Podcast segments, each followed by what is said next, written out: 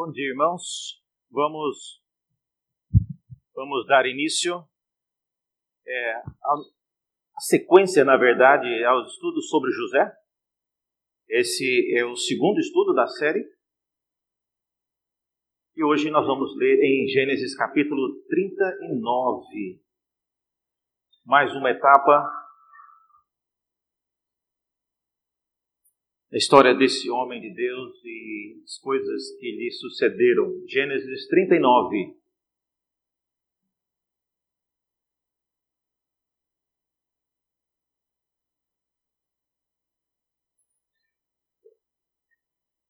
Diz assim a palavra de Deus: José foi levado ao Egito e Potifar, oficial de Faraó, comandante da guarda egípcio, comprou-o dos ismaelitas que o tinham levado para lá. E o Senhor era com José, que veio a ser homem próspero e estava na casa do seu senhor egípcio. E vendo Potifar que o Senhor era com ele e que tudo o que ele fazia o Senhor prosperava em suas mãos, logrou José mercê perante ele a quem servia e ele o pôs por mordomo de sua casa e lhe passou às mãos tudo o que tinha. E desde que o fizera mordomo de sua casa e sobre tudo o que tinha, o Senhor abençoou a casa do egípcio por amor a José. A bênção do Senhor estava sobre tudo o que tinha, tanto em casa como no campo. Potifar tudo o que tinha confiou às mãos de José, de maneira que, tendo-o por mordomo, de nada sabia além do pão que se alimentava.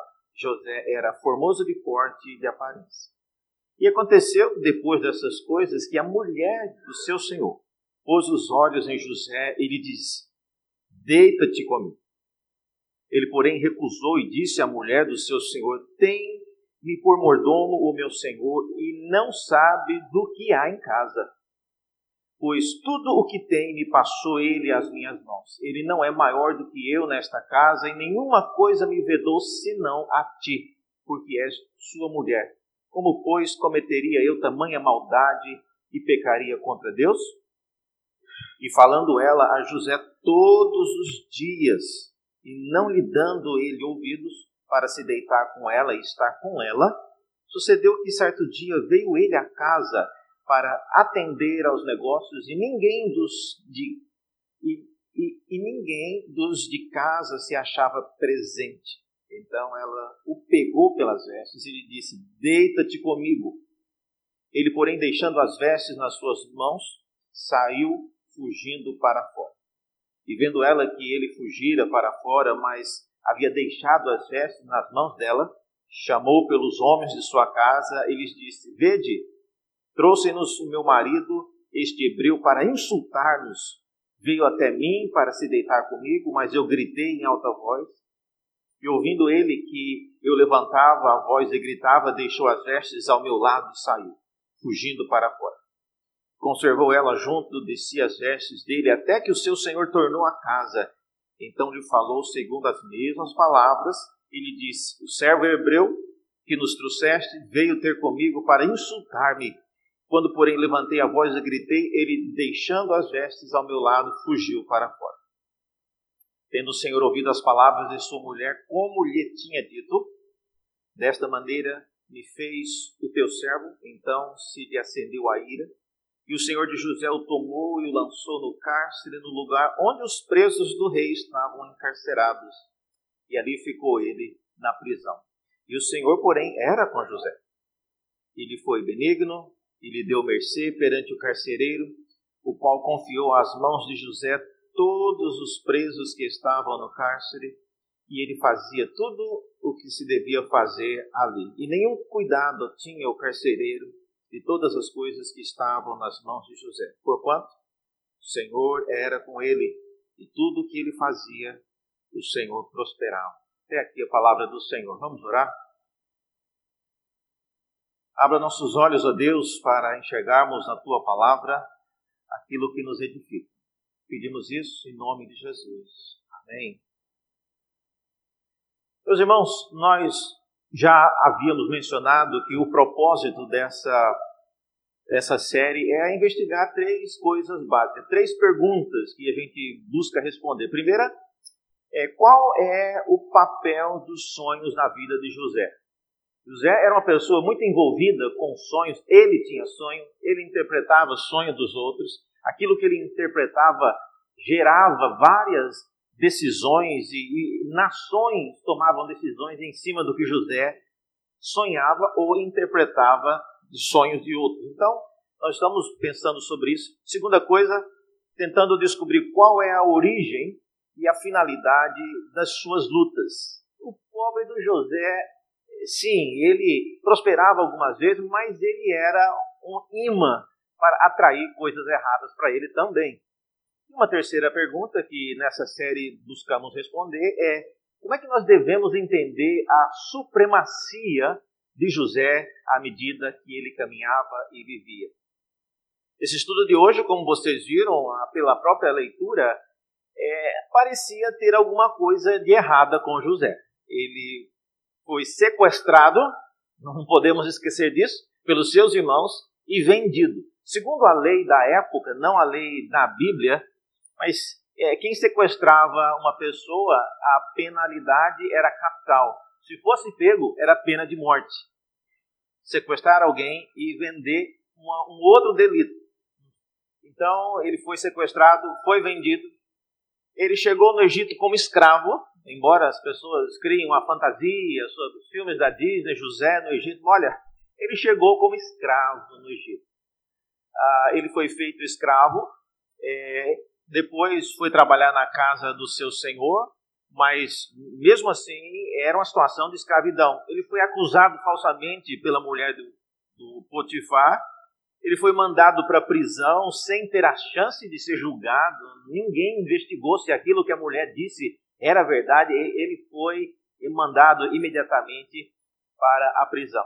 E em meio a todas essas coisas, está uma frase recorrente parece até uma ironia.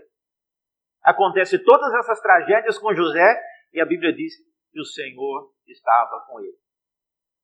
Não, para lá. Que, que, Senhor é esse que quando ele está comigo todas essas coisas acontecem? Eu não quero um Senhor desse tipo. Alguns podem pensar.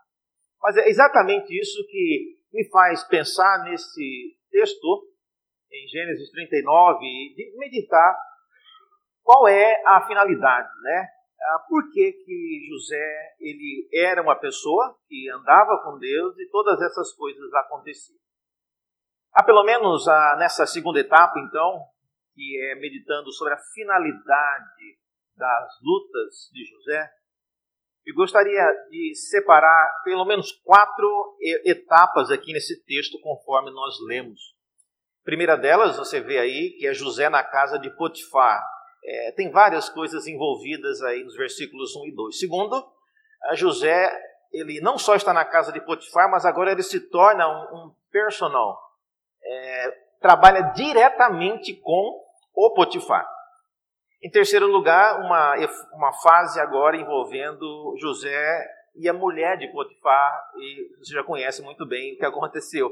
E em quarto lugar, José como um personal do carcereiro, Vamos então pegar a primeira delas, né, que é o José na casa de Potifar. É importante, irmãos, a gente pensar, em primeiro lugar, que estar na casa de Potifar, sim, era uma coisa boa. Veja o texto de Gênesis 39, 1 e 2. É dito que José foi levado ao Egito e imediatamente ele foi comprado por esse general. As chances disso acontecer são assim, uma em um milhão. Ah, porque chegava escravo todos os dias no Egito e ach, talvez esse general estivesse passando ali, opa, hoje tem, hoje tem promoção de escravos, ele passou e viu o José e ele comprou esse escravo e levou para sua casa. Agora, não vamos romantizar isso.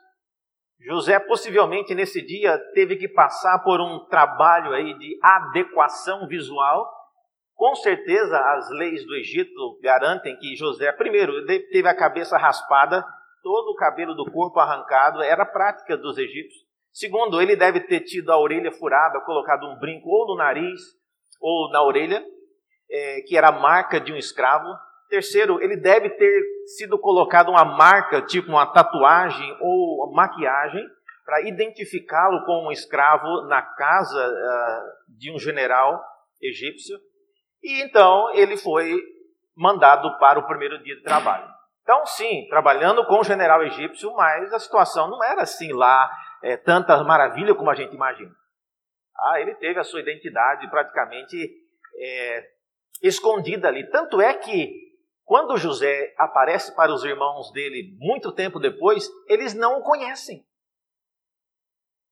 Ah, reverendo, mas quando José foi para o Egito, ele era menininho. Não, não era menininho, não, ele já era homem. Tanto é que ele começou a ser escravo. Então veja, com certeza a aparência de José mudou drasticamente. Esse é o primeiro ponto aqui.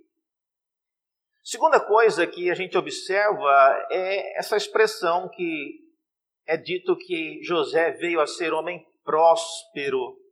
Vocês viram aí? Ah, o versículo 3, 39 e 3 é, explica isso de maneira mais clara.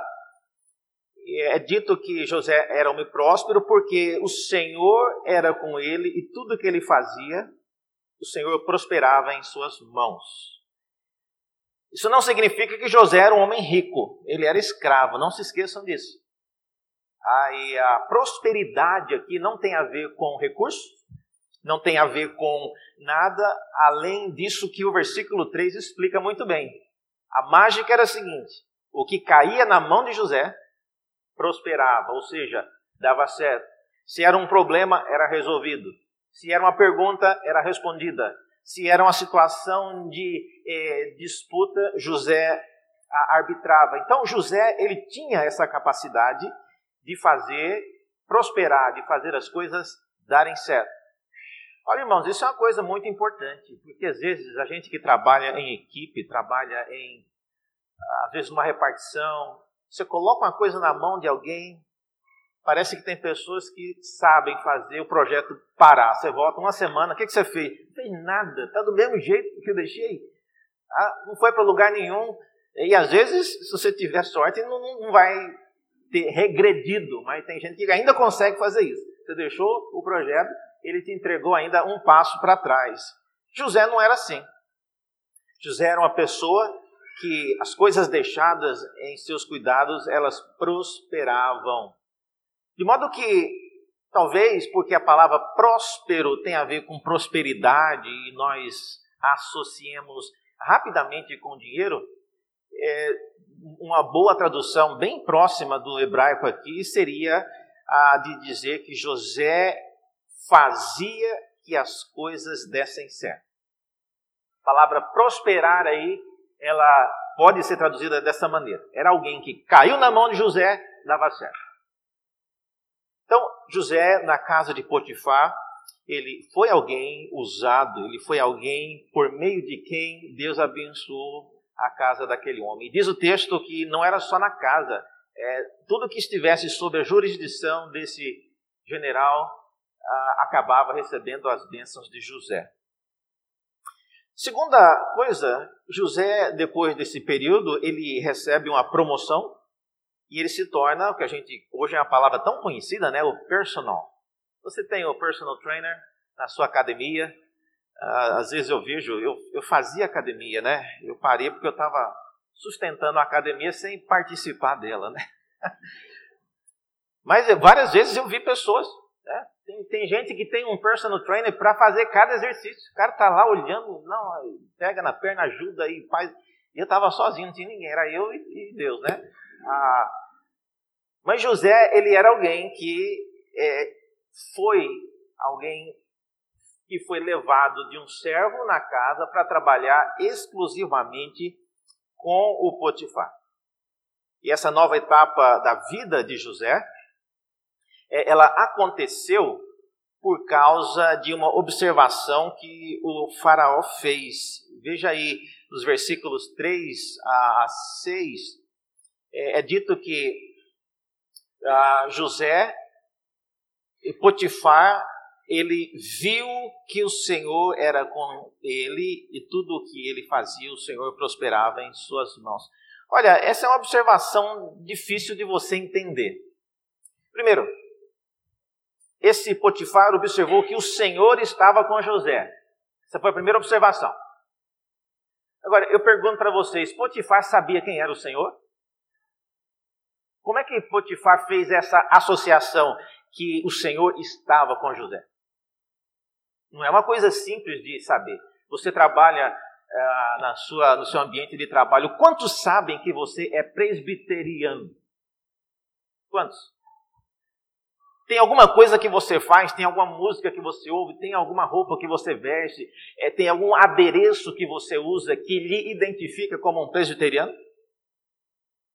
Ah, reverendo, dentro da minha bolsa tem uma plaquinha escrito sola fide, só na... dentro da sua bolsa ninguém vai ver. José era alguém que, pelo seu comportamento, pelas suas atitudes, as coisas que ele fazia, ele trouxe essa conclusão. É óbvio, irmãos, que isso é muito difícil de Potifar ter chegado a essa conclusão sem que José tivesse, de alguma maneira, comentado com ele. Na proximidade que foi ah, fruto né, dessa promoção dele, ele deve ter comentado e Potifar deve ter perguntado, mas José, me fala aí, qual é o seu segredo, rapaz? O que, o que você põe a mão, parece que a coisa dá certo eu estou com isso aqui já há anos, não resolvo, e eu passei para você, agora solucionou. E José deve ter falado né, em algumas ocasiões que isso tinha a ver com o Senhor.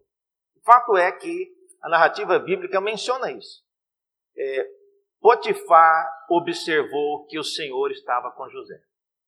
Esse foi um ponto. Segunda coisa que Potifar ele observou na sequência é que o Senhor fazia prosperar aquilo que estava aos cuidados de José. Isso já é outra coisa. Ah, não é só o fato das coisas na mão de José dar certo, mas não precisava ser propriedade de José, não precisava ser coisas de José. Qualquer coisa que estivesse aos seus cuidados era alvo da bênção de Deus. E isso fez com que o texto nos fala, o Potifar desse praticamente tudo que ele tinha aos cuidados de José. Agora, você pode estar perguntando, ah, aí está, reverendo José, agora ele prosperou. Ela não prosperou, não, irmãos. Esse Potifar não passou de papel passado as coisas para José, não transferiu de modo definitivo. Ele confiou. José é aqui, a expressão usada em português aqui é mordomo ah, é alguém que administra, mas ele não é dono de nada. Mesmo assim, diz o texto que Deus abençoava as coisas do Potifar por causa daquilo que foi confiado às mãos de José. E o mais curioso disso é que esse faraó ele faz uma associação, como eu, menciono aí, ah, de que havia alguma coisa relacionada ao Deus de José e a bênção que chegava na região onde José estava. E essa é uma conclusão, meus irmãos, muito alinhada com, por exemplo, a bênção que Deus deu a Abraão. Ele disse: "Se tu uma bênção". Ele não disse só: "Eu te abençoo". Mas Abraão, ele foi chamado e a missão dele era para ser bênção àqueles a quem ele abençoasse. José, muita coisa que não está indo bem para a vida dele, mas ele está sendo a bênção na vida de tantas pessoas. Isso combina bastante com o perfil de Cristo, guardadas as devidas proporções, a quem o Pai confiou todas as coisas para nos abençoar. Então, isso nos deve levar a refletir um pouco sobre o papel nosso como cristão. Às vezes a igreja se acostuma tanto a ser alvo das bênçãos de Deus e pode correr o risco de se esquecer de que nós somos canais de bênçãos para a vida de outros. Em terceiro lugar, vem o momento fatídico, né, que é José e a mulher de Potifar. É interessante que o texto diz que todas as coisas estavam aos cuidados de José. Tudo que José colocava a mão prosperava. Só tinha uma coisa que não estava prosperando. Era a mulher de do Potifar, porque nessa José não punha a mão e também não tinha nada a ver com ela. E diz o texto que José, ele antecipadamente, vocês viram no versículo 7, é dito aí, eu não sei por que, que é dito isso, mas é dito que José era um homem ah, de boa aparência. No final do versículo 6, é dito que ele era formoso de porte e de aparência. Esse é o preâmbulo daquilo que vai acontecer agora. E aí vem a narrativa da mulher, do envolvimento dela tentando a ter um caso amoroso com José. A história do Egito, meus irmãos, há uma história eh, já desde o, da 17 dinastia, José é da 18, 19 dinastia. Ah, mas há uma história no Egito contando coisas semelhantes. Então, é de um oficial que traz um servo para trabalhar na casa e esse servo acaba se envolvendo com a mulher do, do oficial e aí a, o desfecho é muito semelhante à história de José. De modo que o que está acontecendo aqui não é algo na sociedade do Egito, algo novo. José devia saber disso. José era uma pessoa, ele era solteiro até onde a gente sabe, e tinha algumas coisas que a ele ainda não estava bem escolado. Algumas coisas que nós aprendemos disso não são regras, não são leis que a gente deve seguir, mas olhando para aquilo que aconteceu aqui, algumas coisas eu gostaria de sublinhar. A primeira delas, não subestime a atração que a sua presença causa na mente do outro.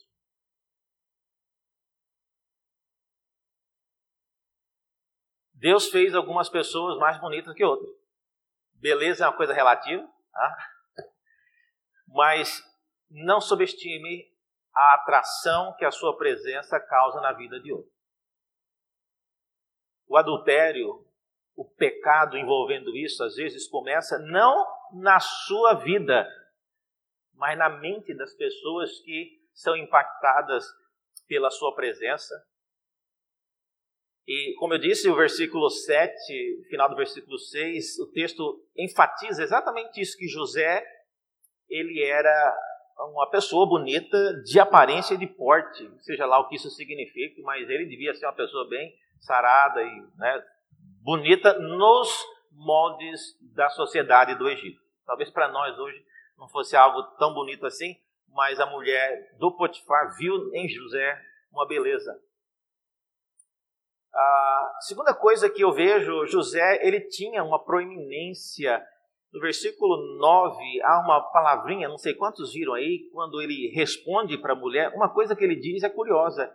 Ele diz que, olha, não, o seu marido, Potifar, ele não é maior do que eu nessa casa. Olha só. Isso, isso mostra que José tinha uma certa proeminência. Ele era, olha só, era bonito, tinha um corpão, era poderoso. Então é, é uma mistura assim fantástica para gerar ah, imagens, às vezes desejo na mente de outras mulheres. Ah, mas o fato é, a lição geral que a gente aprende disso é não subestime. É, isso tem a ver com o pecado, irmãos. Eu estou lembrando disso. Ah, essa mulher é uma mulher que está fazendo uma coisa pecaminosa. Ela não é uma mulher temente a Deus.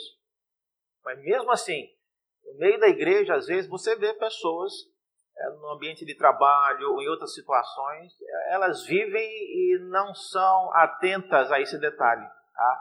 Precisamos nos lembrar disso. A maneira que nós vestimos, as insinuações que nós fazemos, várias coisas que às vezes acontecem. É, eu, eu, vou mencionar isso porque já é público e já é, correu já o mundo inteiro, mas um pastor de uma grande igreja nos Estados Unidos, a Willow Creek, ele foi acusado e recebeu várias ah, oportunidades de resolver o problema, mas a mulher que o acusou, acusou de, dele no momento lá no final do culto, o pastor cumprimentava as pessoas e abraçava algumas, outras não, e essa mulher disse que ele a abraçava um pouco mais de tempo do que ele abraçava outras mulheres. E que ao fazê-lo, ela teria percebido alguma coisa é, que insinuava a, o interesse dele por ela. Então, a gente nunca sabe o que está na mente das pessoas. E a palavra que eu deixo com vocês como pastor é essa: olha, não, não seja inocente, não subestime aquilo que as pessoas criam. Pessoas, repito, têm a mente pecaminosa e quem não tem? Tá? Não subestime isso. José poderia simplesmente ter percebido e nem aparecido ali. Ele entrou na casa, viu que não tinha ninguém, não tem alguma coisa errada com isso. É, eu não vou ficar aqui porque essa mulher já está dando em cima de mim, não é de hoje. Segunda coisa, não subestime o que uma pessoa interessada em você pode fazer. Ah, isso é outro perigo. Eu acho curioso que nesse texto ah, é dito que, vocês viram no versículo 10, fala que ela falava com José todos os dias. Todos os dias. Então não foi uma coisa assim, uma cantada num, num dia e. Não, todo dia chegava José, é a mesma ladainha. Então José devia já estar com o pé atrás com isso. E outra coisa, é, nesse, ainda nesse ponto, nunca subestime é, o que a pessoa interessada ela pode fazer, porque há uma ação premeditada e ela viu que tinha um dia especial, que não teria ninguém. Eu acho interessante que depois ela gritou, apareceu gente de todo lado, não foi? Onde que estavam essas pessoas que não estavam? Não devia estar, então, no local exato onde José estava, mas a hora que ela gritou, apareceu gente de todo lado. Cuidado, irmãos, cuidado. Nós não temos controle, às vezes, do ambiente em que nós estamos. Você está no, no seu ambiente de trabalho, você está, é, às vezes, numa viagem, você está em um local que você acha que você tem controle. Cuidado. O diabo, o inimigo quer, é, ronda-nos para nos derrubar e, às vezes, a gente até colabora com isso, sendo inocentes e, facilitando as coisas. José poderia ter evitado isso, já que era uma coisa recorrente. E a ação dela é, foi premeditada e ela avançou realmente os limites e deu em cima de José. Em terceiro lugar, é, não subestime a reação do cônjuge essa é outra coisa importante que a história da Bíblia, a história é, do, do Egito em geral, deixa muito claro. Esse Potifar não era tão amigo de José? Agora era hora dele confiar. Em quem que ele vai confiar? Na esposa ou em José? Olha, essa batalha sempre arrebenta do lado mais fraco. E José, por mais abençoado que era, por mais ah, amigo que era desse Potifar, cuidava de todas as coisas. Então, olha só o cálculo que esse Potifar fez. Tudo que José está colocando a mão está prosperando. Então, eu prefiro mandar esse homem para a prisão, eu prefiro isso, a desconfiar de que minha esposa esteja mentindo. e Então, a, a mente desse homem, ela era uma mente que é, a reação comum né, de um cônjuge, repito, Potifar não é um homem temente a Deus e não é uma pessoa que anda nos caminhos do Senhor. E a gente não deve também subestimar a reação que pode acontecer. De maneira geral, é, graças a Deus, a gente não vê muito disso na igreja. Mas existem muitas situações que beiram isso, não chegam lá, mas nós não vamos esperar chegar também. E essas lições, embora é, não se aplique tanto a nós, mas são lições importantes de nós nos lembrarmos dela. Em quarto e último lugar, irmãos, é, sim, no versículo 21, vocês viram? E o Senhor estava com José. Toda essa desgraça aconteceu e o Senhor estava com José. Ah, foi mandado para a cadeia, a mulher mentiu a respeito dele, ele não teve chance de se explicar com ninguém. Não tinha tribunal, não teve recorrer segunda instância, nada. Foi direto para a cadeia. E pelo jeito a cadeia estava cheia de gente que havia sido mandada diretamente. É o padeiro, o copeiro. Imagina se esse padeiro também não sofreu assédio dessa mulher ou desse copeiro. Alguma coisa aconteceu. Tinha cadeia especial que não passava por nenhum tribunal. E lá estava José e o Senhor estava com ele. Em quarto lugar, José ele vai para o cárcere e agora ele se torna um, um assistente, um personal do carcereiro. Veja esse texto, capítulo 39, versículos 21 em diante, nós lemos assim: E o Senhor, porém, era com José. Ele foi benigno e lhe deu mercê perante o carcereiro, o qual confiou às mãos de José todos os presos que estavam. Lá vem de novo a história, né, José? A gente já viu esse, essa, esse filme antes. Todas as coisas sendo passadas para a mão de José. Diz o texto que ele fazia tudo o que se devia fazer e nenhum cuidado tinha o carcereiro de todas as coisas que estavam nas mãos de José. Porquanto o Senhor era com ele. E tudo o que ele fazia, o Senhor prosperava. Meus irmãos, qual é a vantagem de se tornar instrumento de prosperidade alheia? Tem alguém aqui que quer voluntariar para isso? Ninguém. O nosso chamado parece não estar muito envolvido com isso. A, a visão que, em alguns casos, a gente acaba alimentando é que o Senhor, Ele quer nos abençoar. Queria concluir isso com algumas aplicações práticas. Primeira delas, veja lá o que diz né, já em conclusão. Gênesis capítulo 12, versículos 2 e 3 é a famosa bênção que Deus deu a Abraão. Olha a expressão, é, diz, é dito aí, se tu uma bênção. É verdade que Deus disse antes, eu te abençoarei, te farei uma grande nação, mas aí isso tudo é com vistas a ser tu uma bênção. Tá? Abençoarei os que te abençoarem e amaldiçoarei os que te amaldiçoarem. Em ti serão benditas todas as famílias da terra. Eu creio, meus irmãos, que esse é o grande chamado e a grande finalidade das lutas de José, e é uma finalidade que nos deveria ajudar a repensar como Deus quer usar-nos eu diria, em conclusão, que Deus ainda fará grandes coisas a favor do próprio José. Mas antes desse dia chegar, Deus quer usá-lo para abençoar e fazer prosperar a vida de muitas famílias na terra. Esse é o chamado do cristão e nós deveríamos pensar mais sobre essas coisas enquanto a nossa sorte parece não estar é, tão boa quanto a que gostaríamos. Que Deus nos abençoe e nos ajude a ser homens e mulheres de Deus por meio de quem Deus abençoa a inúmeras famílias ao redor da terra. Vamos orar mais uma vez? Obrigado a Deus pelo exemplo do teu servo José, ainda que limitado, pecador, mas de maneira plena exemplificada na pessoa do teu filho Jesus. Pedimos que o Senhor nos use, ó Deus. Queremos ser abençoados, mas queremos também ser usados como canais de bênção para quantos o Senhor quiser abençoar. Pedimos isso e oramos em nome de Jesus. Amém.